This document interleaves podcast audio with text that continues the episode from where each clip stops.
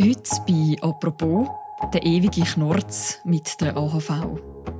Am 25. September stimmen wir über die AHV-Reform ab. Um sie besser zu finanzieren, soll das Rentenalter der Frauen auf 65 erhöht werden. Aber auch wenn das angenommen wird, wird irgendwann das Geld in der AHV knapp. Was kommt eigentlich nachher? Und ist das Rentenalter 67 für alle eigentlich sozusagen schon beschlossene Sache? Um diese Fragen geht es in der heutigen Folge von «Apropos» vom täglichen Podcast vom «Tagesanzeiger» und von der Redaktion Tamedia. Und für das schauen wir zurück in die Vergangenheit und auch in die Zukunft. Mein Name ist Mirja Gabatuller und ich bin verbunden mit dem Markus Brocci in Bern. Er ist Bundeshausredakteur und der AHV-Experte bei Tamedia. Hallo Markus. Hallo Mirja.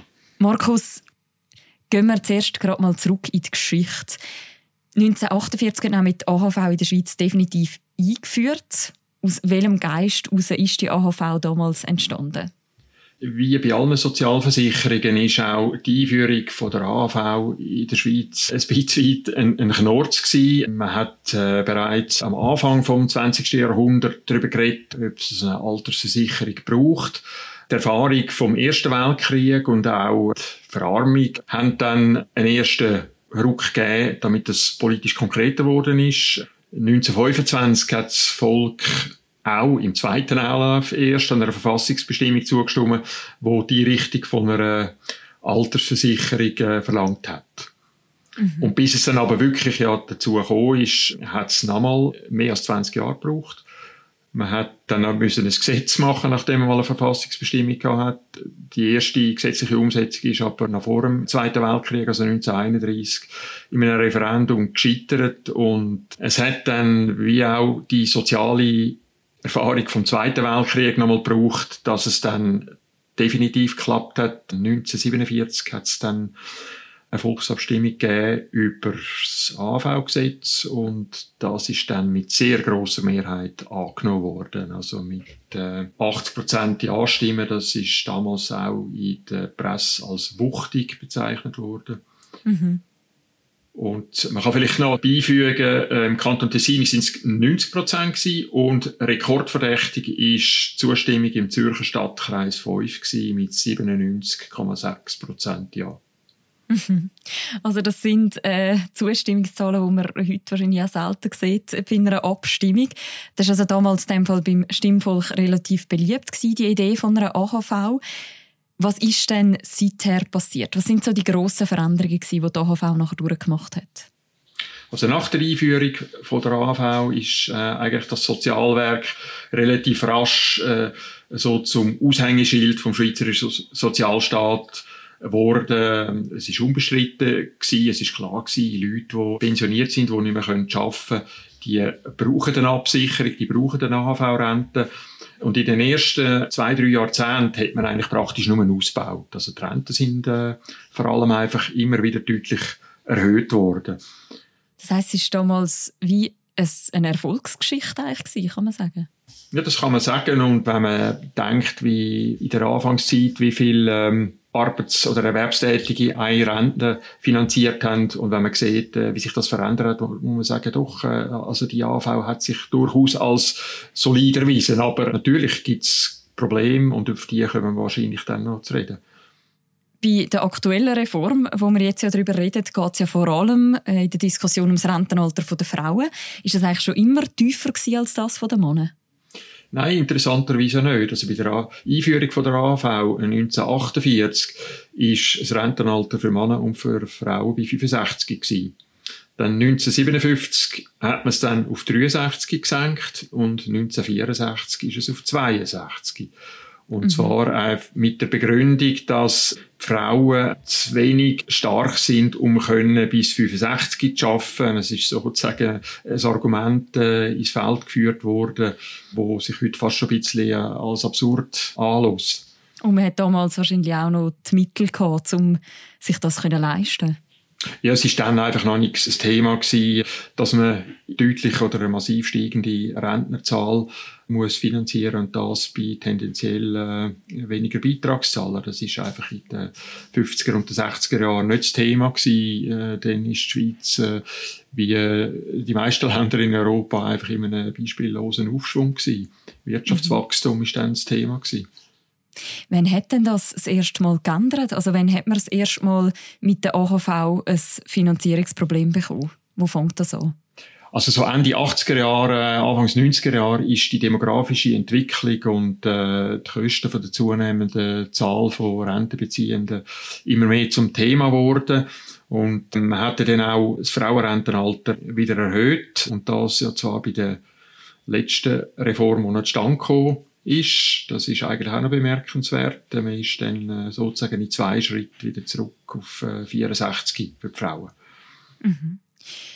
Die letzte erfolgreiche AHV-Reform, die du jetzt ansprichst, das ist ja 1997 Die zuständige Bundesrätin war damals Ruth Dreyfus. Wie hat sie damals können, das Stimmvolk davon überzeugen, die anzunehmen? Ja, dort hat es einfach zwei wichtige Verbesserungen gegeben für die Frauen. Und das eine sind Erziehungsgutschriften gewesen. Und das andere ist Rentensplitting gewesen. Also, dass äh, verheiratete Frauen unabhängig vom Mann eine eigene AV-Rente auszahlt bekommen haben. Das sind wesentliche und auch äh, schon überfällige Neuerungen gewesen. Und die haben es dann auch ermöglicht, dass man bereit war, äh, das Frauenrentenalter wieder auf 64 Jahre äh, anzuheben. Mhm. Das heißt, man hat wie einen Anreiz geschafft. Der nächste Anlauf ist ja jetzt am 25. September, 25 Jahre später. Ich würde gerne mal darauf schauen, was das würde bedeuten. Was würde es bedeuten, wenn die Reform würde abgelehnt werden? Was wäre denn? Gut, wenn die Reform abgelehnt würde, dann müsste man wahrscheinlich relativ schnell ähm, eine Finanzierungsvorlage beschließen im Parlament, weil äh, umstritten ist ja schon, dass der AV äh, bis 2030 zusätzliche Mittel braucht, um äh, die steigende Zahl von Rentnerinnen und Rentner können, äh, zu finanzieren. Mhm. Und wenn jetzt die Anhebung vom Rentenalter für die Frauen auf 65 scheitert, dann gehe ich davon aus, dass man das nicht äh, äh gerade sofort nochmal kann bringen kann. Dann hat das Volk Nein gesagt und dann äh, geht es effektiv einfach darum, äh, wie kann man der AV in den nächsten Jahren, das heißt bis so ins 2030 mal zu den nötigen Mitteln verhelfen, damit sie weiterhin finanziert ist. Mhm. Das heißt, dass es eine Reform braucht, das ist unbestritten. Ja und nein. Ich meine, äh, die, die jetzt äh, die Reform bekämpfen, also Gewerkschaften und die Linke, die sagen ja, äh, die AV hat eigentlich kein großes Finanzierungsproblem und allenfalls könnte man dann das schon noch lösen, unter anderem zum Beispiel mit dem Zustupf aus Nationalbankgewinnen.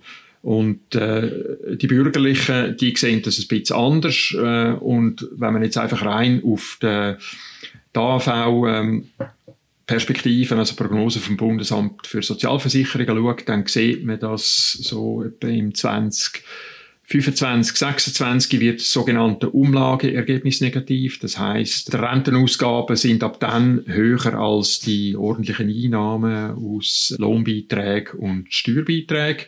Um 2029 herum schreibt sie dann effektiv rote Zahlen, weil äh, was am AHV-Fonds auch noch gut geschrieben wird, sind einfach die Erträge auf dem AHV-Guthaben. Also der AHV hat ja im Moment äh, das Guthaben, wo äh, dem entspricht, äh, etwa rund einem Jahr Rentenausgaben entspricht. Und das wirft natürlich auch Erträge ab und das zählt man dazu. Also man kann sagen, so bis knapp 2030 könnte man es eventuell schon noch laufen. Das Problem ist einfach, dass die Defizite dann nach 2030 relativ schnell gross werden. Mhm. Das ist jetzt, wenn sie nicht würde angenommen werden, die Reform. Was wäre denn, wenn sie würde angenommen werden? Also wie, wie nachhaltig oder wie lange wird die AV denn mit dem sozusagen gesichert? Ja, also die Reform hat zum Ziel, die AV finanziell äh, zu stabilisieren bis etwa im Jahr 2030. auf bürgerlicher Seite und auch vom Bundesrat wird äh, gesagt, dass es ums 2030 herum eine weitere Reform braucht. Das heißt, die muss dann in Kraft treten, um dann eben die relativ grossen Defizite können zu verhindern, wo sich dann äh, relativ schnell so auf vier bis fünf Milliarden pro Jahr belaufen. Jetzt ist es ja so, dass die AHV offensichtlich viele Leute auch beschäftigt. Also wenn man zum Beispiel den Sorgenbarometer anschaut, wo GFS Bern rausgibt, letztes Jahr ist die AHV gerade hinter Corona und Klimawandel gekommen. Gibt es denn eigentlich einen Plan, wie man jetzt die AHV jetzt längerfristig, sprich jetzt über 2030 raus finanzieren, wenn die Bevölkerung immer älter wird? Und wir damit ja auch immer länger Rentnerinnen und Rentner sind?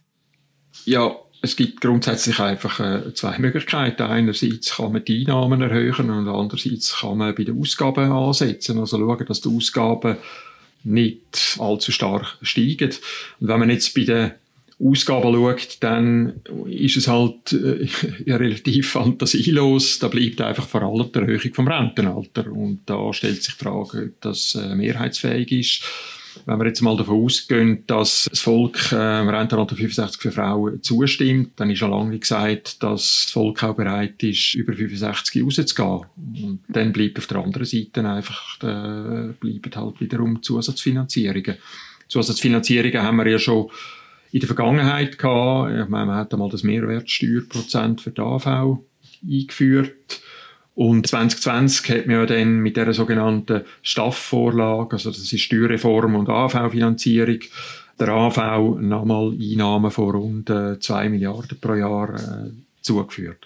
Aber du sagst es, das Rentenalter ist aber doch äh, am Schluss ein wichtiger Hebel. Jetzt haben ja die Jungfreisinnigen schon gesagt, sie wollen eigentlich gerade das Rentenalter 67 einführen. Ja, also dazu muss man vielleicht sagen, dass 67, das wird jetzt vor allem auch von der Linken immer so plakativ gesagt, äh, fairerweise muss man sagen, die Initiative beinhaltet zuerst einfach einmal eine Erhöhung auf 66 für Männer und Frauen.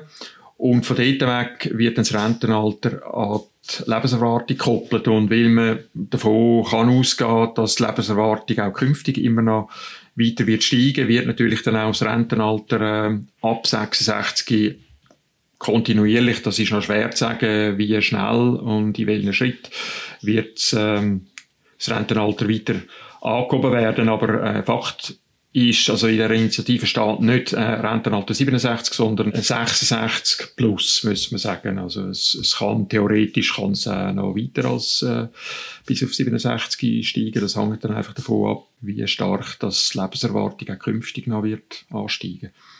Die Gewerkschaften haben ja jetzt aber auch im Vorfeld von dieser jetzigen AHV-Reform behauptet, die Einführung vom Rentenalter 67 sei sozusagen schon beschlossene Sache, wenn jetzt das angenommen wird. Es haben dann gewisse Kräfte gesagt, das sei eine Lüge. Stimmt das? Also in dem betreffenden Video, äh, wo man sich jetzt darauf bezieht und wo das äh, Gewerkschaften behauptet, steht ähm, sozusagen, wenn man der AV-Reform, wo wir jetzt darüber reden, zustimmt, dann sehe ich die weitere Anhebung vom Rentenalter für alle bereits programmiert. Äh, dann steht auf 66 und 67. So hat es das Parlament beschlossen wird dort äh, im Untertext äh, von dem Video gesagt. Und da muss man einfach klar sagen, nein, das Parlament hat nicht beschlossen, dass das Rentenalter auf 67 erhöht wird. Das wird dann debattiert werden, aber das ist nicht beschlossen. Mhm. Und führt dann irgendein Weg an dem Rentenalter 67 vorbei? Ja gut, letztlich führt der Weg in der Schweiz einfach immer über Volksabstimmungen. Und jetzt die Volksinitiative hat natürlich den Nachteil, dass die bereits eingereicht ist und dass die äh, relativ gleich mal äh, zur Abstimmung kommt. Also zum Beispiel vielleicht das übernächste Jahr oder so. Und dann muss man sagen, ist wahrscheinlich eine Ablehnung fast sicher. Ich kann mir schwer vorstellen, dass das Volk äh, jetzt oder auch in den nächsten zwei bis drei Jahren an einer derartigen Erhöhung vom Rentenalter für Männer und Frauen wird zustimmen, weil man muss auch sehen, oder wenn man jetzt äh, Rentenalter 65 für Frauen einführt, dann braucht das auch ein paar Jahre bis dann das Rentenalter von der Frauen schon mal bei 65 ist und wenn man dann bevor dass das überhaupt äh, umgesetzt ist, schon wieder das Volk abstimmen über äh, ein noch höheres Rentenalter, kann ich mir kaum vorstellen, dass das eine Mehrheit hat. Mhm. Jetzt, wenn du fragst, ja, führt irgendetwas mittelfristig oder langfristig um ähm, Rentenalter 67 um, dann muss man sagen, ja, wahrscheinlich nicht, aber die Frage ist halt immer, stimmt das Volk dem zu? Und das hängt unter anderem natürlich auch davon ab, wie der Arbeitsmarkt für insbesondere für ältere Arbeitnehmende aussieht. Ich persönlich, ich werde jetzt erst in rund 30 oder eben je nachdem auch in rund 35 Jahren pensioniert. Jetzt mal unabhängig davon, was am 25. September rauskommt, wird ich ganz eine andere AHV erleben oder überhaupt noch eine?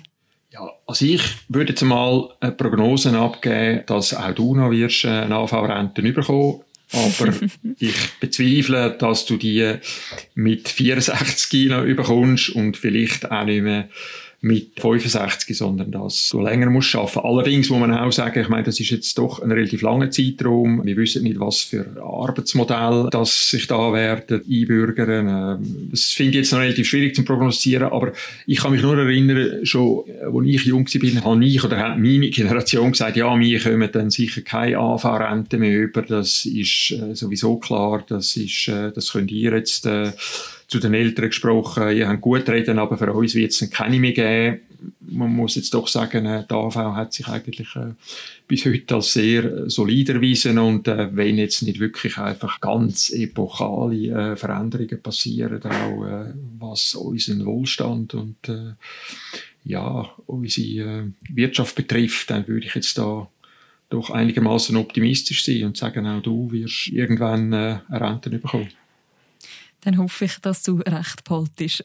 Danke vielmals für die Einordnung, Markus. Bitte. Alles rund um die AHV-Reform findet ihr auch bei uns auf der Webseite und in der App. Und wir verlinken im Beschreib zu deren Episode auch noch eine andere Episode, wo es um den Geschlechtergraben geht. Bei dieser Abstimmung, über das habe ich mit der Inlandredaktorin Alessandra Bauni geredet. Das war es für heute mit «Apropos». Die nächste Folge von uns, die hören morgen wieder. Bis dann, macht's gut. Ciao miteinander.